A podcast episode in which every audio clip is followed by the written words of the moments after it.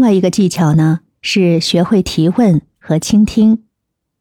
比如，如果对方表示希望在合作中获得更多的灵活性，但是你觉得这个要求比较抽象，可以通过提问，请对方多说说具体希望在哪些方面更加灵活。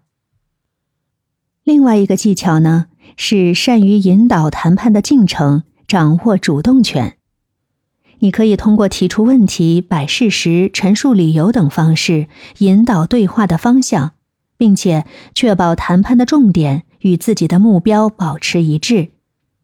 另一个谈判技巧呢，是灵活运用妥协和让步等策略，推动谈判的进展并达成协议。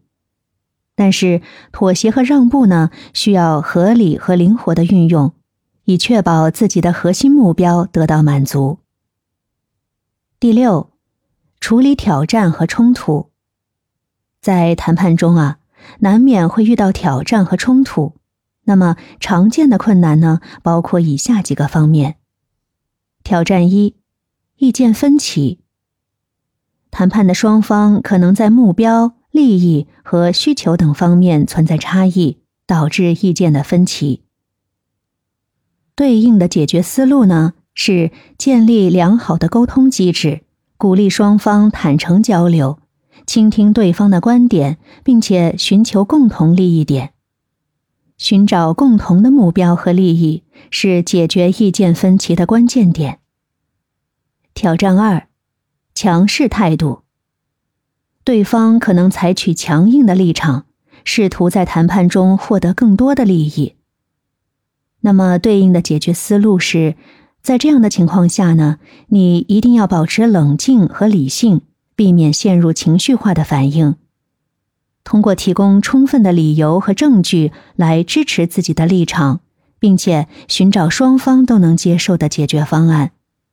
同时，你要建立起合作的氛围，并且强调共同利益和长期合作的重要性。挑战三：信息的不对称。双方可能在信息获取和了解方面存在不平衡，导致谈判中的一方处于劣势的位置。